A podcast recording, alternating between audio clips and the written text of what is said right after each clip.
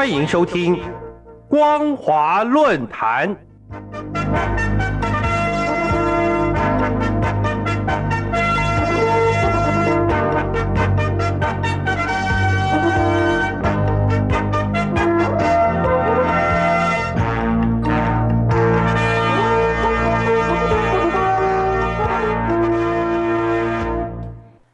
各位听众朋友，大家好，欢迎收听今天的光华论坛，我是兰玲。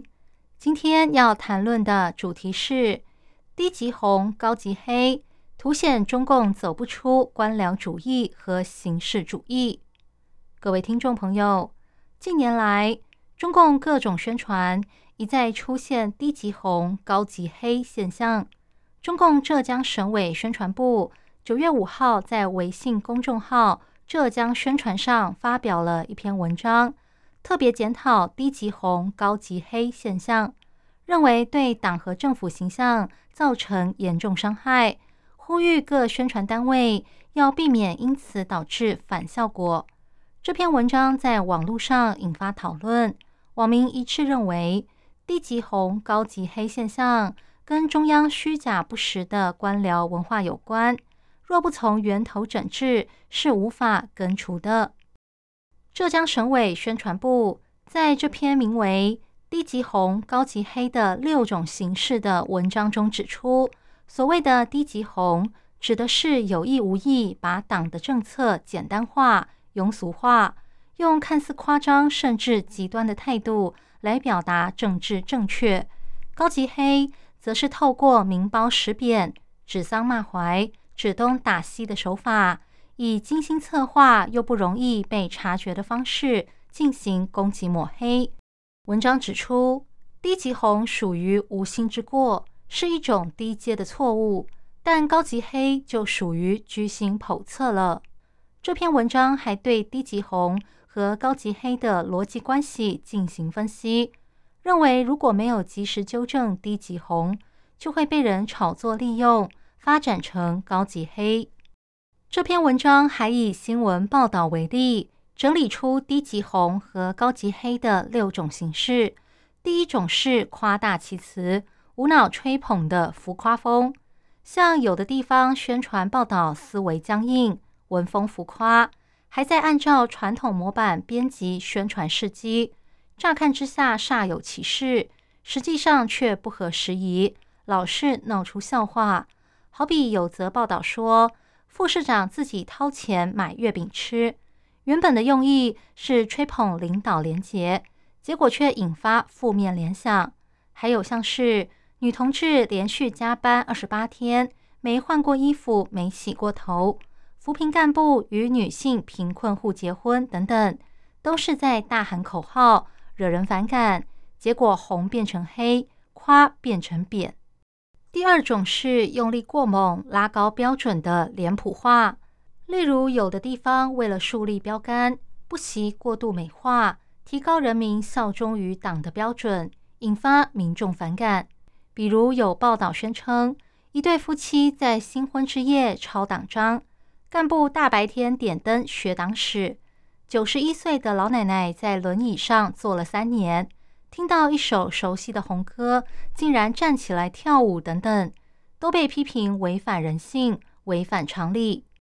第三种是自我美化、弄巧成拙的唱高调，像有的地方一厢情愿的歌颂美好生活、美好愿景，自以为符合主流，其实是在盲目唱高调。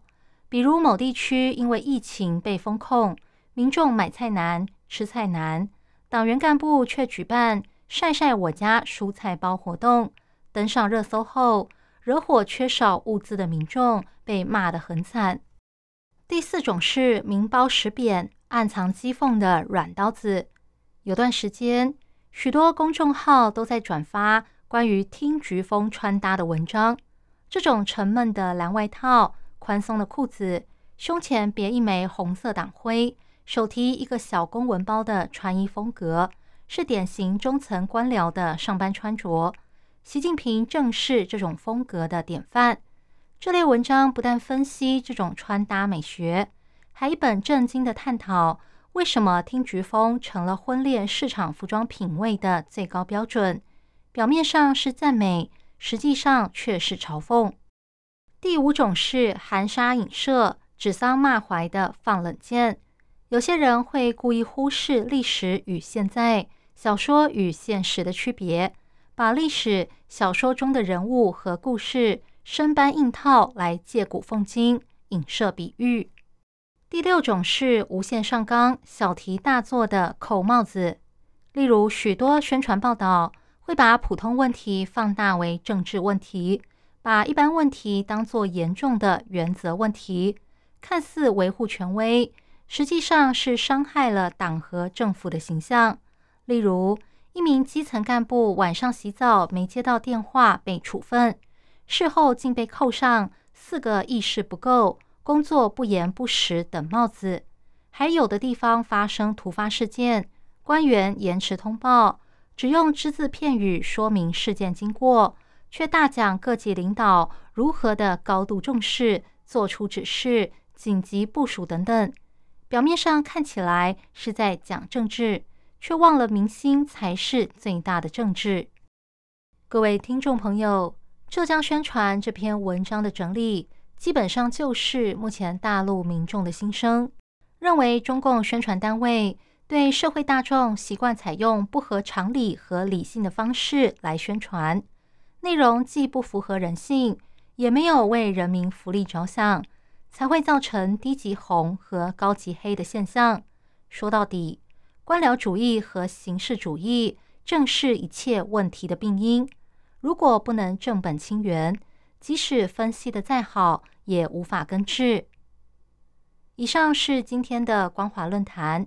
今天探讨的主题是低级红、高级黑，凸显中共走不出官僚主义和形式主义。我是兰陵，感谢您的收听，我们下次再会。